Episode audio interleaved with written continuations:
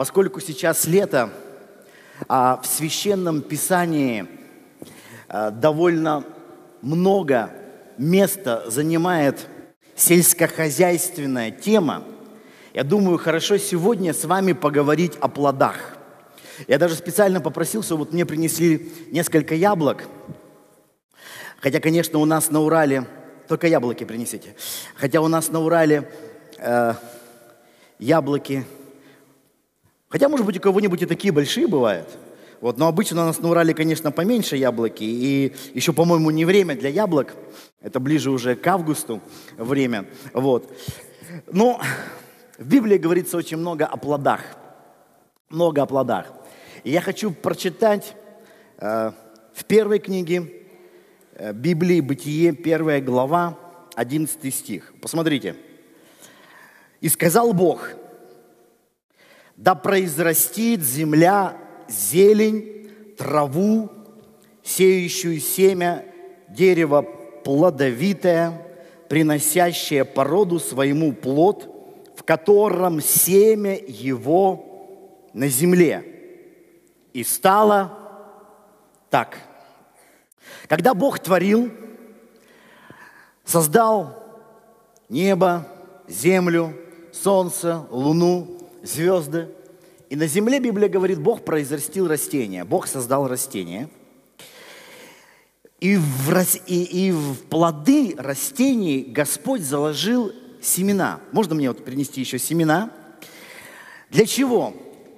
Для того, чтобы каждый раз снова и снова и снова не творить деревья. Бог заложил семена, чтобы таким образом растительная жизнь могла ежегодно воспроизводиться. И поэтому, смотрите, здесь так и написано, что э, э, дерево плодовитое, приносящее породу своему плод, в котором семя его на земле. То есть в каждый плод Господь заложил семя для того, чтобы это семя воспроизводилось. И вы знаете, вот э, мы, конечно, хотим в нашей жизни, чтобы Бог давал нам хорошие плоды. Бог давал нам благословения, благие вещи.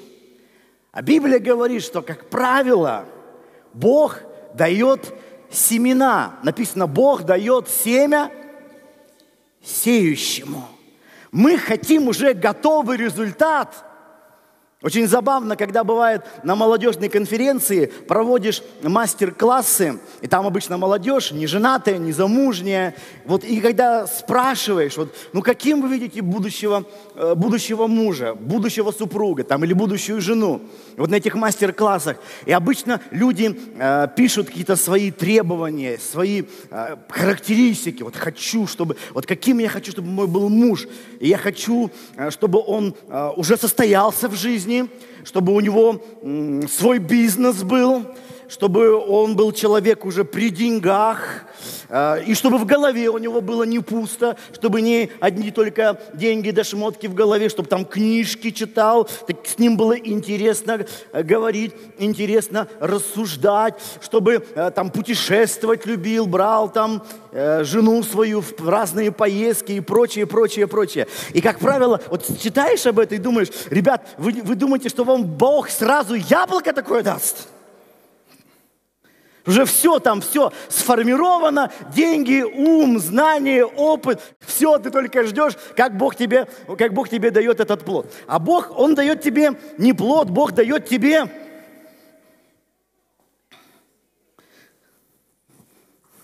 Ты богатый, нет? Иди сюда. Не богатый? Нет? Книжки любишь читать? Начал уже. Бог дает тебе брата как семечко. Он еще не богатый. Уже работаешь или учишься еще? Да, денег нет у него. Я не, не для того, чтобы там это... Я, я помню, когда мы с женой познакомились, я был студентом. Причем таким студентом, что неизвестно, на следующий курс я перейду или не перейду. Моя жена сначала по наивности, она, э, чтобы найти меня, тогда же не было сотовых телефонов, да? Она ездила в, институт на лекции, чтобы меня встретить. Ей сказали, вы что, он, он только на сессии приезжает? То есть Бог дает семечко, и ты знаешь, и, и неизвестно, что из него вырастет. Правильно же, из этого, из этого семечки. Смотришь, вот вроде брат, все, хороший такой, причесался перед собранием. Что из него будет? Что из него вырастет? Спасибо. И вот такие, и вот такие семечки дают, еще ничего. Хотя на самом деле, смотрите, вот в этом семечке уже заложено, по идее, все заложено. Все. Осталось немного. Это вот поставили тут тарелки так рядышком вот с плодами и семенами, но в действительности от плодов и до семян не быстрое, не короткое расстояние, правда же? Не быстро добираться. Чтобы вот это семечко стало этим плодом. И мы все хотим плодов, уже готовых результатов, уже благословений. Мы все хотим. Но интересно, что Богу уже не трудно было бы каждой молодой девушке уже дать богатого, состоятельного, умного, начитанного, любящего, пережившего многое, невзбалостного молодого человека, который еще эмоции с чувствами не может сбалансировать, а уже такого продуманного, опытного. Богу бы не трудно, но Бог почему-то дает семена. Почему? Потому что сам процесс становления из семечки плода для Бога, я думаю, не менее, если не более важен, чем сам результат. И сегодня я хочу поговорить с вами о трех уроках, которые нам преподает семечко. Три важных урока. И давайте посмотрим первый урок. Первый урок откроем Евангелие от Иоанна, 12 главу. В Библии, как я сказал, очень-очень много разных стихов, посвященных сельскому хозяйству. Я выбрал только некоторые. И вот смотрите, Иоанн 12 глава, 24 стих. «Истина, истину говорю вам, если пшеничное зерно, пав в землю, не умрет, то останется одно. А если умрет, то принесет много плода. И вот 25 стих он поясняет. Любящий душу свою погубит ее, а ненавидящий душу свою в мире сем сохранит ее в жизнь вечную. Я специально попросил, чтобы мне какой-то горшок с землей. Есть? Сегодня у нас сельское хозяйство, поэтому вот, поставь сюда, в середине, перед кафедрой. В середине. И вот посмотрите, самый первый урок от семечки. Ее путь к плоду начинается с посева. Семя должно быть посеяно. Мы в этом году с женой впервые за все, за все годы нашей жизни э, что-то стали выращивать в, пер, в первый раз. Мы там что-то посеяли, какие-то там салаты, морковки посеяли у себя на участке, чтобы что-то что вырастить.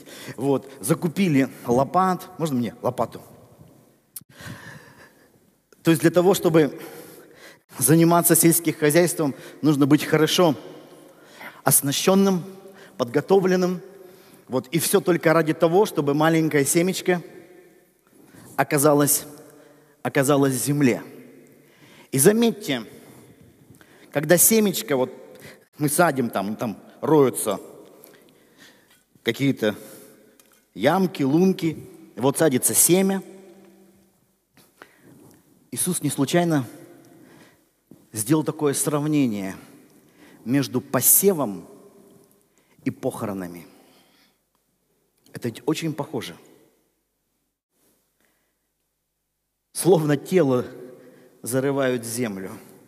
Точно так же и садит семя. И он говорит, смотрите еще раз, если пшеничное зерно, пав в землю, То есть мы хотели бы, чтобы путь-то был семечки все выше и выше, выше и выше. Мы приходим в церковь, такие семечки, и ожидаем, что здесь сойдет Божья благодать на нас, и на тарелке начнут взбухать готовые яблоки. А происходит-то все совсем иначе – Я думаю, ни один из вас переживал, что придя в церковь, ощущение, что твоя жизнь не вверх пошла, а вниз пошла, все ближе к земле.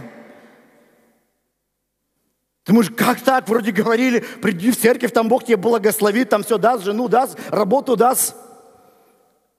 Приходишь в церковь, у тебя даже пропадает то, что было.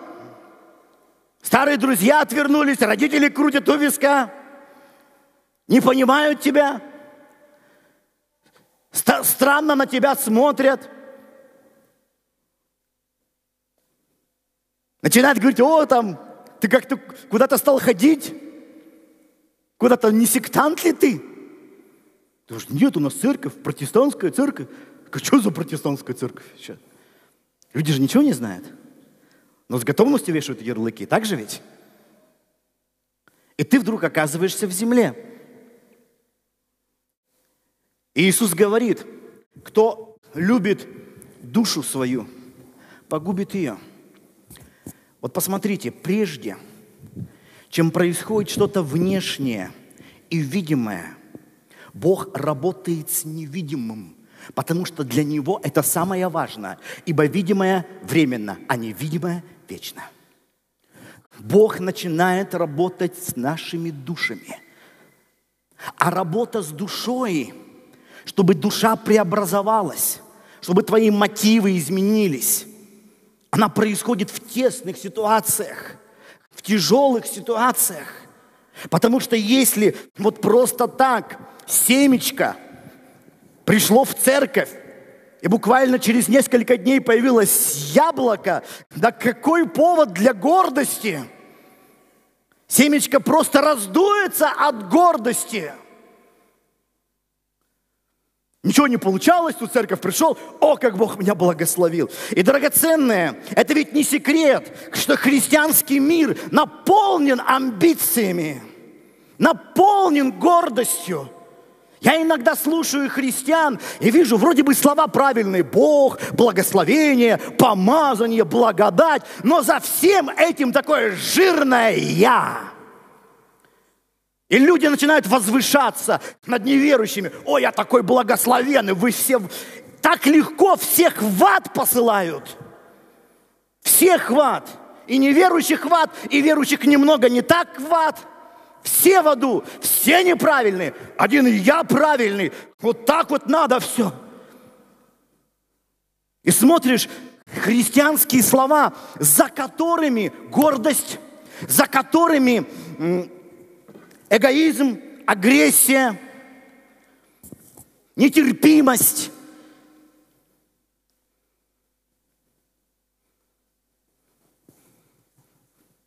Вы знаете, вот в этом мире все последнее время и сейчас очень популярны разные тренинги, тренинги успеха, тренинги, как состояться, как там э, стать каким-то великим, богатым. И в этом вроде бы ничего такого вот плохого-то нет. Разбогатеть, успешным.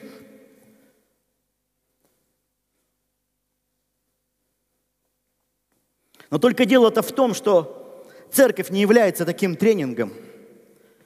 Не критикуйте тренинги, я просто говорю, что церковь это не тренинги. Не то, что вот они там с помощью психологии, а мы то же самое, но с помощью Бога. Они там с помощью каких-то экономических, психологических механизмов, а мы с помощью силы Духа Святого. Но в принципе то же самое. То же самое. И как у них там есть свои там уровни, там золотые, платиновые, бриллиантовые, точно так же и у нас. Помазанники, суперпомазанники, мегапомазанники, пасторы, епископы, архиепископы и вообще не поймешь, какие апостолы. И с какой готовностью мы нацепляем на себя погоны – вот, смотри, какой великий. И мы ждем таких людей. Мне иногда так жалко верующих, потому что они думают, что если они соприкоснутся с каким-то великим помазанником, распомазанником, они Бога познают. Да это обман. Никакого Бога вы не познаете, потому что у нас сегодня только один посредник. И это посредник, не который стоит на кафедре здесь. Это не пастор церкви, не проповедник, не апостол, не епископ. Это только Иисус Христос. Он сделал все, чтобы каждый из нас мог идти во святое святых небес. Но когда какой-то приезжает великий человек, там, великий апостол, ой, у нас конференция, ой, у нас семинар, куча-куча людей приходит. А когда говорим, давайте просто сядем и будем созерцать Бога в тишине. Вот тут не верится. Вот тут не верится. Как в тишине? Нам нужно, чтобы через кого-то его слава преломила, через какого-нибудь там очередного говоруна. Мы ищем Бога в красноречивых словах часто – в эмоциях, потому что, да, слова, они могут создать эмоции. Но цель проповеди, и я все больше и больше это понимаю в последнее время, все, что я могу сделать, это только вдохновить на вас. Но никогда вы не познаете Бога через меня. Вы можете познать Его только лично. И самые важные моменты происходят даже не на воскресных собраниях, и не на каких-то конференциях. Они происходят тогда, когда ты попадаешь в землю и начинаешь умирать. Твое упование, самовлюбленность, нарциссизм, успех. Вот я сейчас такой с Богом великий стану, такой я мощный стану, такой несокрушимый стану. Вот все тогда поймут, что смеялись надо мной, а вон что Бог сделал. И интересно, что мы часто в Библии находим какие-то стихи в подтверждении этого. И мы не понимаем, что, вы знаете, Библия, все, что написано в Библии, не обязательно является примером положительным. Порой это является примером отрицательным. В этом и великая милость Божья, что Он, несмотря на наши недостатки, все равно любит нас и продолжает работать в нас.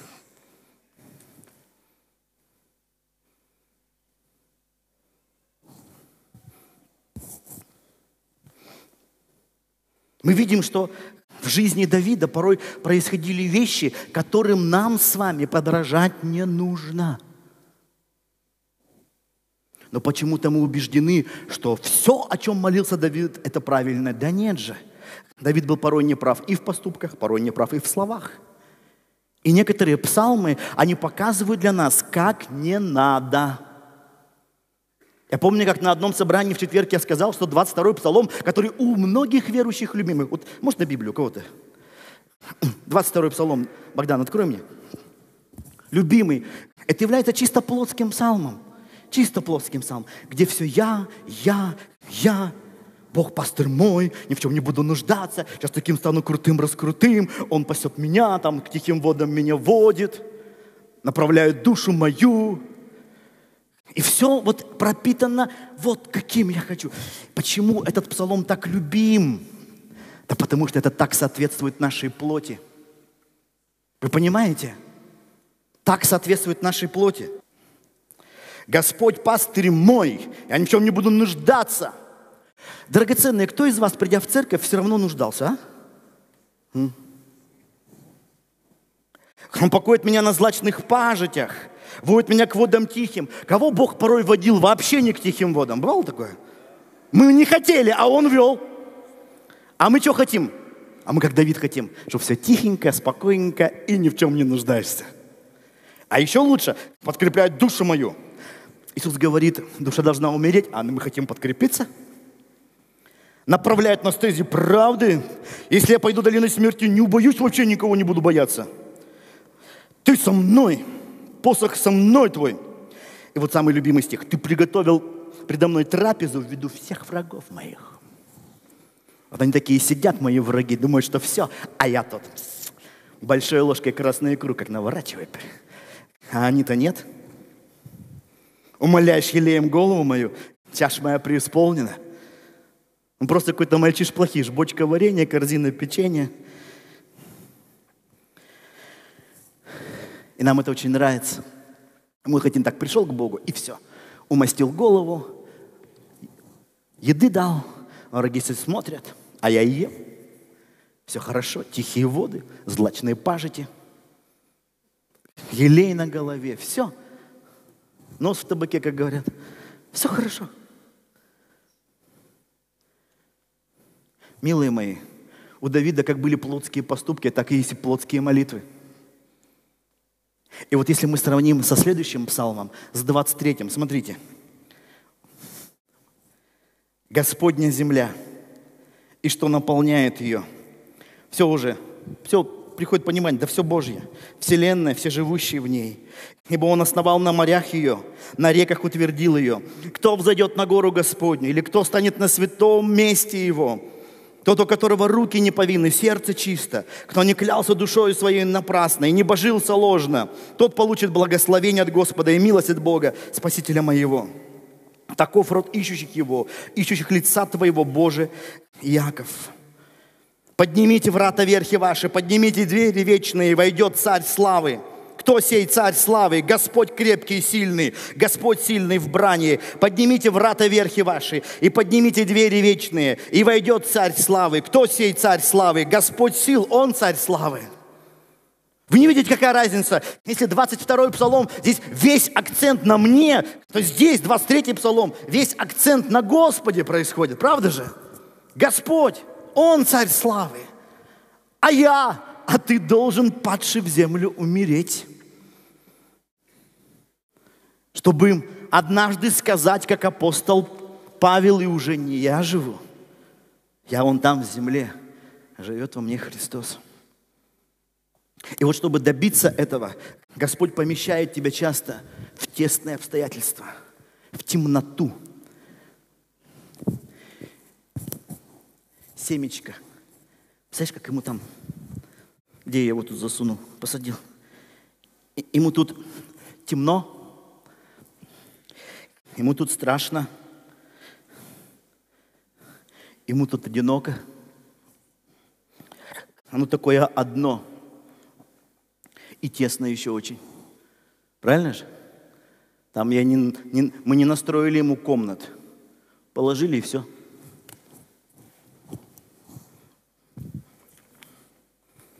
Вот смотрите,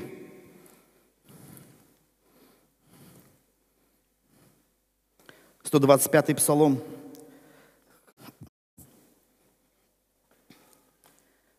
Пятый стих. Сеявшие со слезами будут пожинать с радостью. Когда похороны, тогда слезы, так же? С плачем несущие семена возвратиться с радостью, неся снопы свои. Вот хорошо бы сразу вот к снопам, сразу, к жатве, сразу.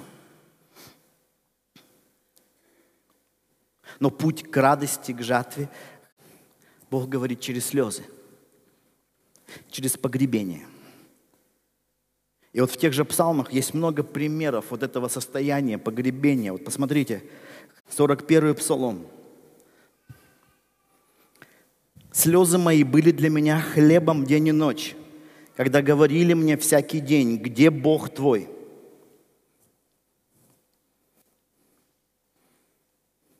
Хотелось бы сразу, вот мой Бог.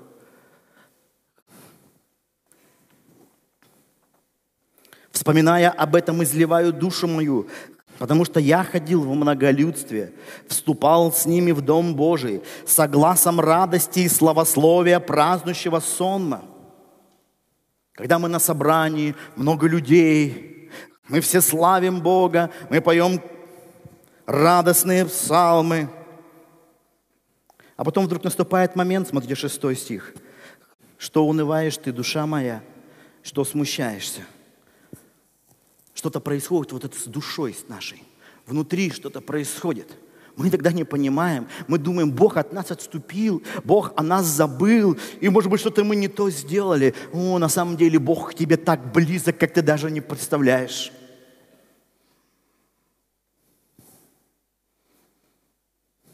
Унывает во мне душа моя. Посему я вспоминаю о тебе, земле Иорданской, с Ермона, с горы Цаар. Восьмой стих мы в последнее время часто цитируем, но я хочу, смотрите, чтобы мы его посмотрели в этом контексте. Бездна бездну призывает голосом водопадов твоих. Та бездна, которая внутри тебя. Та бездна, которая в твоем духе находится. И бездна, которая создала тебя. Бездна Божья. Когда же происходит вот этот крик бездны к бездны? Нашего духа к Духу Святому. Посмотрите, бездна бездну призывает голосом водопадов твоих. Все воды твои и волны твои прошли надо мной. Только тут можно научиться по-настоящему молиться, когда над тобой эти темные воды проходят. Когда ты чувствуешь это одиночество. Десятый стих. Скажу Богу, заступнику моему, для чего ты забыл меня? Для чего я сетую, хожу от оскорбления врага? Ой, так бы хотелось быстрее бы трапезу в виду всех врагов. А тут наоборот. Унижение, оскорбление. Как бы поражая кости мои, ругаешься надо мной, ругаются надо мной враги мои, когда говорят мне всякий день, где Бог твой? Что унываешь ты, душа моя? Что смущаешься? Вот это состояние – Состояние забытости, заброшенности, тесноты, подавленности. Состояние, в котором нам кажется, нужно быстрее выбраться, быстрее наружу. Нет, нет. Бог поместил тебя не для того, чтобы быстрее наружу. Бог поместил тебя туда, для того, чтобы внутри произошли радикальные изменения. Твое «я» умерло, амбиции умерли, твоя гордость умерла. Иначе потом ты всю славу перепишешь на свой счет. Иначе потом ты будешь таким великим, развеликим, таким великим, развеликим. И ты сам не будешь понимать, что происходит – Я помню, когда был, когда очень активно у нас были всякие телевизионные конференции, и когда только-только христианское телевидение набирало обороты, и я был таким, что я был на этих христианских телевизионных конференциях. Вау, как же Бог меня любит, Он меня избрал. И ты уже можешь приезжать в церковь, где ты никогда не был, и там тебя все узнают. Я помню, я был в одной церкви, в первый раз был в этой церкви, и вот собрание, я иду вместе с пастором, и все говорят, смотрите, это Виктор живой, живой. Как внутри меня вот это все раздулось. Думаю, да, живой. И нет подобного мне. Вот он. И взмахнет правым рукавом, и люди исцеляются. И левым взмахнет, бесы уходят. Он здесь. Хватит бояться. И так это все было. И человек-то не понимает – он же этого не понимает. А знаете, это как, вот, как дурман какой-то. Как мы говорили, вот сероводород, этот вонючий запах, он заметен только в малых количествах. Когда сероводорода много, наши рецепторы, наше обоняние перестает воспринимать, и нам, о, нормально, нормально, мы привыкли. Как в казарму кто-то с улицы входит, прям невозможно, они там лежат, им нормально. Они так живут, они спят, вот это нормально все. У нас то же самое происходит. Вы знаете, вот в каком-то состоянии ты чувствуешь, о, это неправильно, неправильно. Но если ты не начинаешь с этим работать, со своей гордостью, и становится так много, ты уже перестаешь чувствовать духовную вонь. Тебе кажется, такой великий, такой великий. Ну, я тебе скажу, и Бог будет обламывать тебя. Да почему так много великих проповедников, что-то с ними случается, они падают? А? Обломчики. А мы-то думали. А что вы думали? А что вы думали? Что увидели? Великих людей и все? Если это называется христианством, это еще ничего не значит. Ничего не значит. Это путь не только для простых прихожан, для всех, и для проповедников, и для апостолов, для всех, для столопов, для каждого. Падший в землю, умереть. Падший в землю, умереть. Умирать. Чтобы не как та сестра в нашей церкви, которая там что-то сделала, и так все классно было, и все ее хвалили, она говорила, вся слава Богу, а мне духовный авторитет. Вот Бог обломает тебя и в славе, и в духовном авторитете.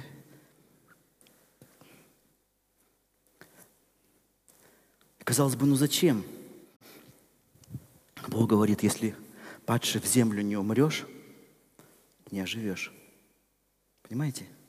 Вот нет другого пути путь мимо этого, может быть, на земле и кажется удачным. Такой ты lucky man. Но на самом деле это путь в никуда. И смотрите еще одно описание подобного состояния. 17-й псалом. «Объяли меня муки смертные», пятый стих.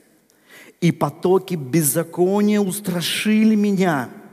Цепи ада облегли меня, и сети смерти опутали меня.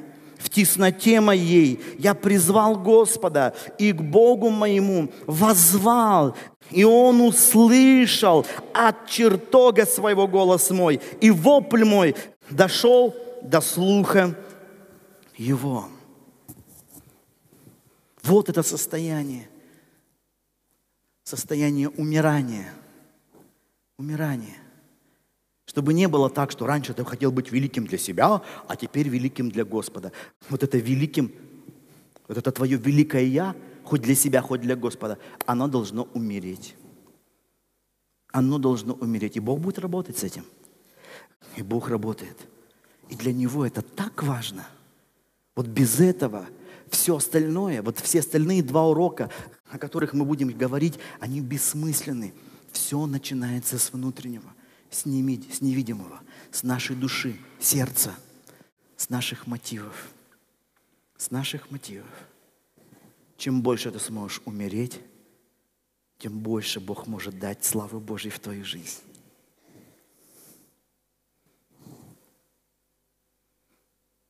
Поэтому, если у кого-то сейчас непростой, трудный период, слава Богу, тяжелый период. Слава Богу. Бог там что-то обламывает в твоей жизни, что-то умирает. Слава Богу. Это происходит внутренняя работа. Цени это. Цени это. Не пытайся раньше времени вылезти наружу. Если семя закопать, а потом очень быстро его выкопать, плода не будет. Есть свой срок, есть вот эта мера, она есть. Пройди ее. Пройди это внутреннее изменение. Когда ты находишься перед Ним, и ты вдруг понимаешь, что нет ничего и нет никого. Есть только Он. И у тебя есть по-настоящему ничего нет, чем бы ты мог гордиться или выставляться, или думать, какие, какой ты великий. Что ты имеешь, чего бы не получил – а если ты получил, что ж ты гордишься-то? Будто это твои заслуги, твои подвиги. Нет, все от Него приходит. Все от Него. И все к Нему. И когда ты понимаешь это состояние драгоценное, у тебя уйдет вот это понимание, ой, что не так, может, я какой-то такой неудачник, там, та-та-та-та. Мы недавно с Дианой смотрели фильм, называется «В поисках сахарного человека». И вот такая история. В далеком 70-м году жил парень в Америке, в городе Детройт. И он там записал музыкальный альбом. Через некоторое время записал еще один музыкальный альбом. Записал два музыкальных альбома – Люди, которые записывали, не говорили, слушай, это на уровне Боба Дилана, это просто потрясающе. Это удивительные тексты, глубокая поэзия. Но во всей Америке было продано всего шесть дисков. Шесть дисков. И после второго альбома студия звукозаписи разорвала с ним контракт. И он снова вернулся, он был разнорабочим. Он там пахал, таскал, все, что хочешь делал. И в это время несколько его альбомов, по-моему, даже один альбом его, попал в ЮАР. В то время там был апартеид. И этот, эти два альбома стали друг друга переписывать. И в конце концов это стали самые популярные песни там – Люди, которые боролись с апартеидом, сделали его песни своими гимнами. Их слова всех песен люди знали наизусть. И они считали, что есть несколько человек всего известных. Элвис Пресли, Битлз, Роллинг Стоунс и Родригес. Причем Родригес был номер один. А этот человек жил в Детройте и ничего не знал работал, таскал, воспитывал дочерей, у него три дочки. Когда апартеид пал, все в ЮАР захотели найти, кто такой Родригес. О нем были разные слухи, что он там облил себя бензином и сжег на сцене. Другие говорили, он застрелился – Никто ничего не знал. На альбоме было просто Родригес. Это все равно, что вот пластинка, и там написано «Поет Сережа». Ищи, свищи, Сережа. Тогда, 90-е годы, только развивался интернет. И там был целый сайт. Если там кто-то знает что-то о Родригесе, никто ничего не знал. Хотя тогда уже были миллионы копий проданы в Яр, там уже стали пластинки его выпускаться. И тут звонит, говорит, так Родригес, это мой папа, это его песни. Ой, когда он умер? Да он не умер, он жив. Они связались с ним и умолили прилететь туда и дать концерты. Он с дочками полетел –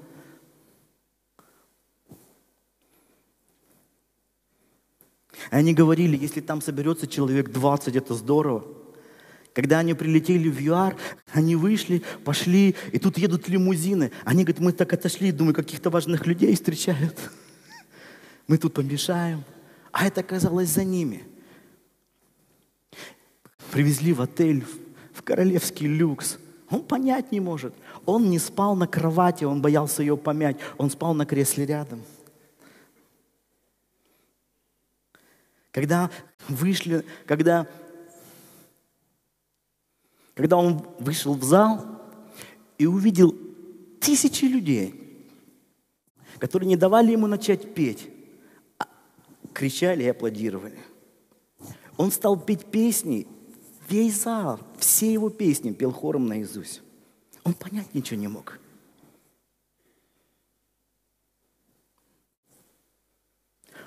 Он всю жизнь перебивался, он жил в маленьком домике, очень бедным. Постоянно не приходилось им переезжать. У него никогда не было денег. Его дочери рассказывали, что у нас не было денег никуда поехать, э, потому что он говорит, ну папа нас водил в библиотеку, мы брали книги, и он показывал нам книги, вот разных, мы говорит, узнавали разные города, разные страны. В это время его диски миллионами продавались. Он не получил ничего, его просто обворовывали звукозаписывающие компании. Но вы знаете, самое интересное не это. Иначе это был бы такой рассказ про Золушку. Потом, когда он там дал кучу концертов, и там о нем узнали, сняли фильм. Этот фильм получил Оскар среди документальных фильмов. И вот он на все телешоу в Америке. Он открывает сейчас концерты, где выступают там Стинг и великий там. Он, он открывает все – этот человек все свои деньги, которые он теперь получил, раздал родным и друзьям и продолжает жить в этом маленьком доме на окраине Чикаго, о Детройта. Продолжает жить там. И он говорит, да вы что, Я отлично понимаю, кто я такой. И все эти овации оставляю на сцене. Он говорит, проблему людей, они берут эти овации с собой в жизнь. С ним берут, и он простой-простой человек, совершенно простой. Я вот смотрел на него и думал, вау, вот надо было через все это пройти, чтобы, получив славу, не обольститься, не возгордиться. Как Алла Пугачева говорила, если вы разбогатели или стали знаменитым, с вами нужно знакомиться заново. Потому что мы все сразу приписываем это на свой счет. Какие мы, какие мы, какие мы, какие мы. А когда зерно умирает и потом приносит много плода, зерно не гордится, понимаете? Когда приходит слава, ну что это? Ты остаешься. Вот это настоящесть. Я вот смотрел на этого человека и думал, проповедником бы у него поучиться. Пастором, я уж про апостолов не говорю – поучиться бы у этого человека. Быть простым, оставаться простым, что бы ни было. Это можно только пройдя через умирание, через землю. Поэтому если ты сейчас проходишь, вокруг темно, одиноко, ты на правильном пути, Бог тебя не забыл. Бог тебя не забыл. Бог работает в тебе. Бог работает в тебе. Понимаете, только когда все проходит через землю, тогда это становится твоим. Хотелось бы, ой, сразу бы найти себе богатого, умного, обеспеченного, красивого, талантливого, спортивного, в фитнес ходит, везде у него все хорошо. Но когда Бог дает тебе семечко – и вы с этим семечком проходите через землю, через тесные ситуации, через потери, через боль, через слезы. Потом это твое. И Библия говорит, наслаждайся женой юности твоей. А? Мы вот на прошлой неделе плыли с Дианой и вспоминали нашу жизнь. Через что мы прошли? Через лишение, через унижение, через трагедию, через потерю первого сына, через что нас Бог только не проводил. Когда она со мной познакомилась, тут таким семечком смешным. Но теперь мы прошли, мы развивались вместе. Это ничто не заменит, понимаете? Это вот двое становится одна плоть. Я буквально недавно посмотрел на нее и сказал, Диан, вот если на небесах мы с тобой сольемся и будем одним человеком, я бы этого так хотел. А некоторые думают, христиане, да терпеть бы до небес, а там никогда не видеть больше друг друга.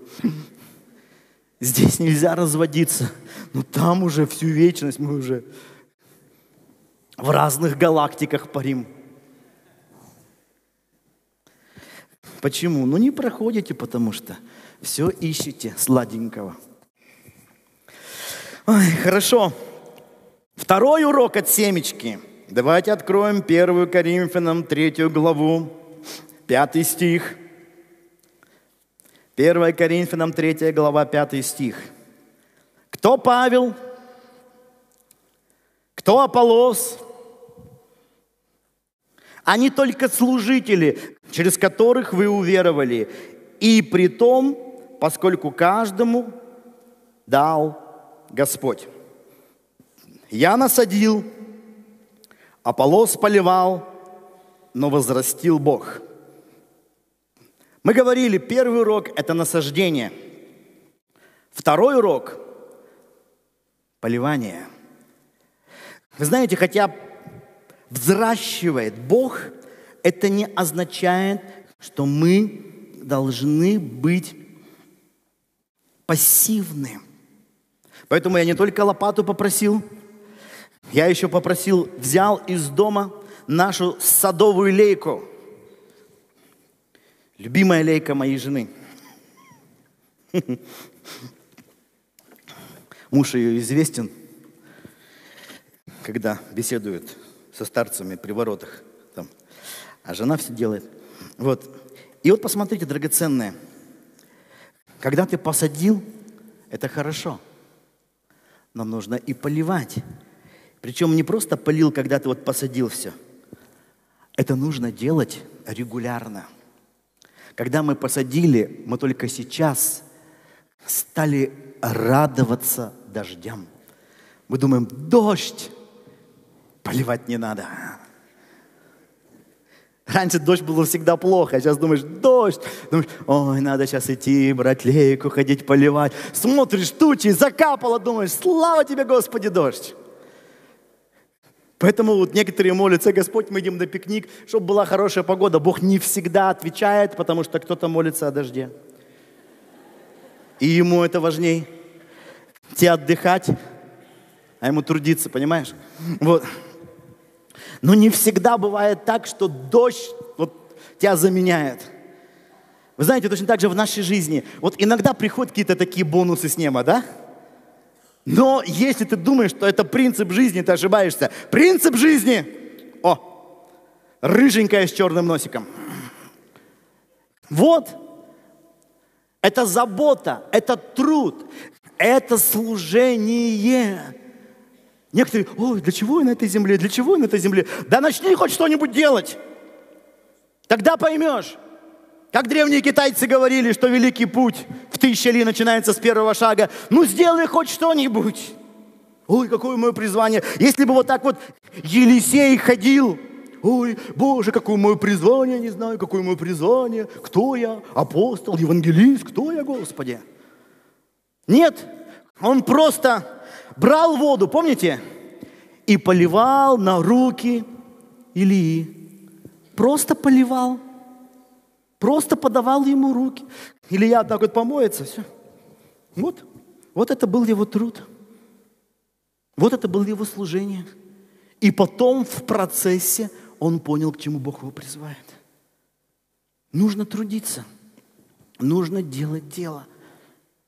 И причем, знаете, вот так важно, вот мы часто хотим, вот мы хотим какие-то такие, вот то, что я сейчас делаю, это такая ерунда. Я вот чувствую, что мне Бог вот к чему-то такому вот призывает, вот великому чему-то. Вот я все никак дождаться-то этого не могу, великого. Это все какая-то ерунда в жизни моей.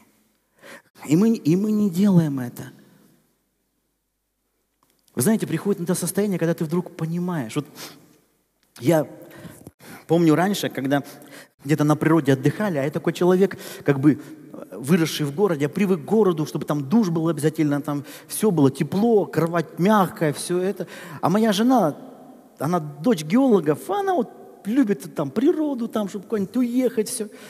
И когда бывало, я ради любви к ней куда-то ехал, я такое чувствовал дискомфорт. И у меня была одна мысль, когда это закончится счастье.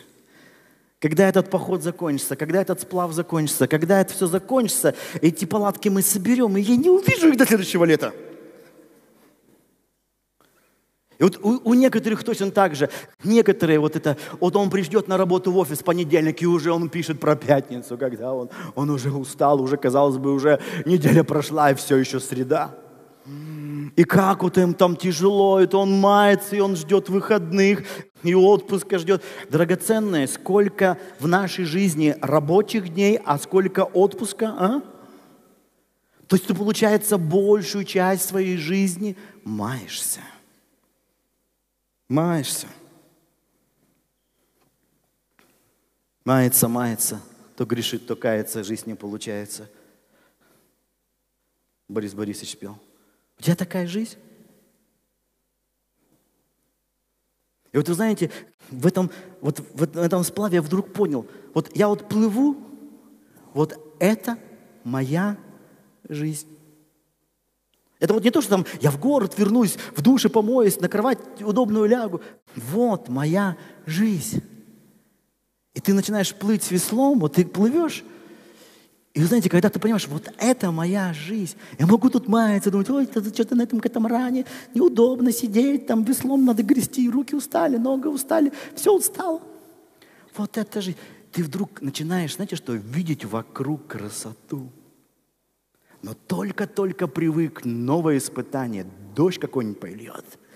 Ты думаешь, Господи, еще солнце было, я еще неудобства это переживал, но тут дождь полил, и вообще. А вот учишься, вот ну, дождь, у кого-то поливает огород. Слава Господу. И продолжаешь. И знаете, приходит такое состояние, когда ты можешь радоваться хоть в солнце, хоть в дождь. Просто вот эта жизнь, все меняется. Солнце приходит, солнце уходит, дождь начинается, дождь заканчивается. И вдруг такая радость, вот, вот оно. Вы знаете, научитесь жить вот этой обычной повседневной жизнью наполнена. Это наша жизнь. Не чтоб мы чего-то там дожидались, что-то думали, вот однажды придет нам птица счастья завтрашнего дня. Вот оно, сегодня. Вот время благоприятное. Вот. Вот. Некоторые же, они не, он сидит на собрании, он думает, как он с друзьями после собрания встретится. Он с друзьями общается, он думает, как вечером он там в кино пойдет. Он, он, есть люди, они, они, они никогда не здесь и не сейчас – они то в прошлом, то в будущем. Вот так все летают. Учись делать эти вещи. Просто, просто поливай семя. Поливай семя. Поливай семя. Ты думаешь, ой, какой плод, какой толк. Я вот вам говорил про этого Родригеса. Смотрите, человек жил, даже не знал, что его песни там стольких душ коснулись, а? А ведь он мог так никогда и не узнать. Мы порой даже не знаем, как слово наше отзовется. Может быть, ты это сделал и никаких результатов в своей жизни не увидел. Понимаете? А кому-то эта жизнь спасла. А ты не знаешь. Верно, делай свое дело. Делай свое дело. Делай свое дело. Я думаю, только на небесах мы узнаем все, что совершил наш труд на этой земле. Просто делай. Не ради благодарности, не ради признания, не ради великого успеха. Служи, трудись, работай. Это когда, помните, на горе Илья, когда сделали жертвенник, положили жертву, Илья сказал, наберите воду, помните, да? До этого была засуха, они набрали воду, вылили – вот это то, что мы хотим славу, мы хотим великого. Поливай. И вот они полили. Ну, теперь, теперь. Не, поливай еще раз. О, теперь вырастет, сейчас все, слава Божья. Ого. Не, давай еще поливай. Работайте. Делайте это изо дня в день. И ощутите Бога в этом. Не только в праздниках, не только в отдыхе, в буднях – в работе, поможем переживать его. Понимаете, о чем говорю? Работай. Это урок от семечки. Надо поливать. Надо поливать. Каждый день надо поливать, чтобы что-то выросло. Надо поливать. И третий урок. Матфей, 13 глава. 24 стих. Другую притчу предложил Иисус, говоря, «Царство небесное подобно человеку, посеявшему доброе семя на поле своем. Когда же люди спали, пришел враг и посеял между пшеницами плевелы и ушел. Когда взошла зелень и показался плод, тогда явились и плевелы. Придя же, рабы домовладыки сказали ему, «Господин, недоброе ли семя сеял ты на поле твоем, откуда же на нем плевелы?» Он же сказал им, «Враг человека сделал это». А рабы сказали ему, «Хочешь ли мы пойдем, выберем их?» Он сказал, «Нет, чтобы, выбирая плевелы, вы не выдергали вместе с ним пшеницы». Оставьте расти вместе то и другое до жатвы. И во время жатвы я скажу жнецам, соберите прежде плевелы и свяжите их в связки, чтобы сжечь, а пшеницу уберите в житницу мою. Если первый урок – это было сеяние, второй урок – это был полив, третий урок – жатва. И вот посмотрите, Иисус показывает, никогда не суди прежде времени. Нам иногда кажется, о, это плохое, это надо все повыдергать, это все неправильно. Говорит, не-не-не, смотрите, не, не суди Часто мы не знаем, что это за растение. Грехопадение началось с того,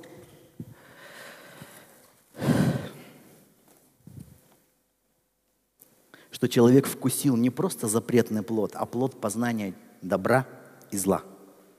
И вот теперь мы все знаем, что такое хорошо и что такое плохо. Мы все знаем. Это хорошо, это плохо, это плохо, это хорошо, это плохо, надо выдирать.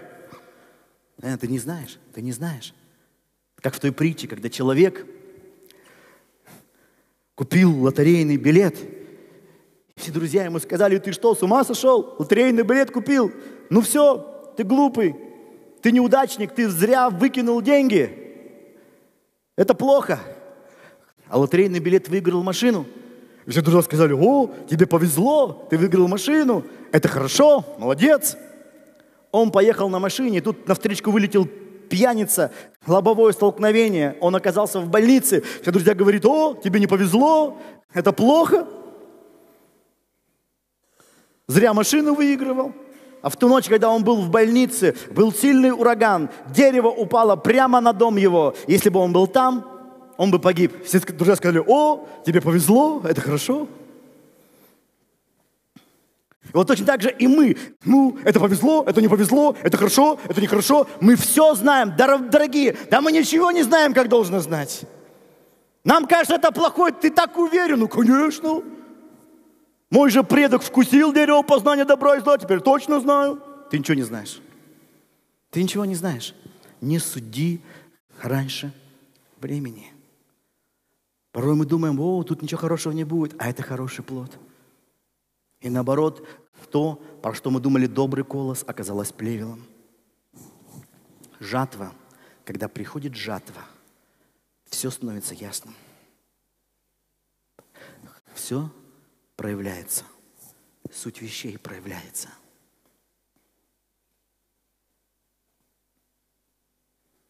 И плевелы проявляют себя – и добрые плоды проявляют себя.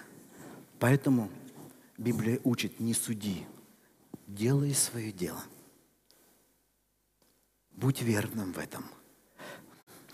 И однажды ты вкусишь добрых плодов. Эти три урока от семечка – Каждый из нас вот прямо в данный период нашей жизни получает какой-то из этих уроков. Каждый из нас какой-то из этих уроков.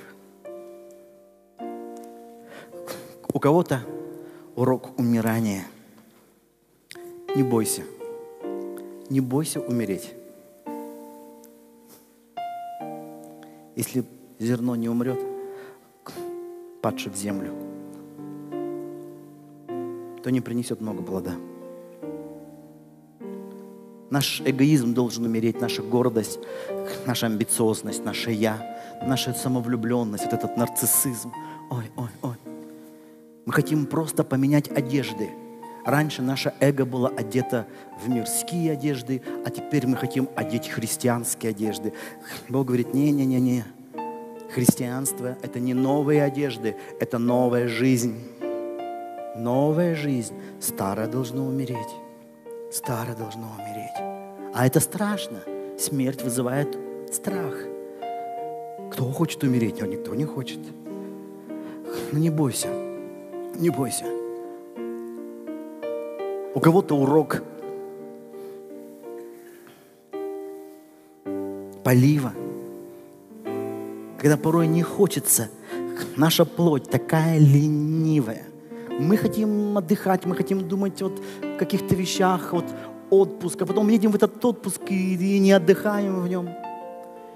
Думаем, что-то вот опять не то, нам всегда чего-то не хватает, вот всегда как-то вот не так, вот все какая-то жизнь вот не та, вот мы какой-то идеальной жизни хотим, а у нас все не так, как-то вот все не так вот у нас жизнь. И мы не ценим, что есть у нас. Мы не ценим. Мы не можем получать радость, удовлетворение от простых вещей. Мы все чего-то ждем, там всего чего-то там о далеких мирах, о волшебных дарах, что когда-нибудь под ноги нам упадут. Мы все вот как-то в этом. Все мечтаем об этом. Учись радоваться, наслаждаться в своей семье, своим мужем, своей женой, своими детьми. Не жди, ой, когда дети вырастут, а часто они такие маленькие, столько хлопот. Наслаждайся, вот это твоя жизнь. У тебя, у тебя не будет другой жизни. Вот она, вот. Она сейчас здесь. Это твоя жизнь. И другой никакой не будет. Вот она здесь. Учись в этом Бога ощущать. Тогда ты сможешь, как Павел говорит, всегда радоваться, всегда. Не в отпуске, не на выходных, всегда, каждый день. У тебя не будет черных понедельников. Не будет каких-то дней. У тебя будет Бог. Каждый день. Каждый день. И урок жатвы. Урок не судить прежде времени.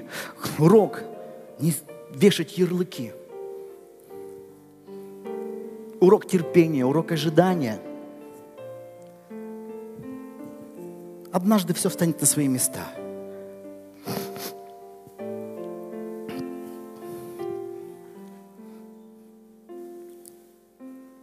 Если Господь что-то допускает в твою жизнь, пускай будет –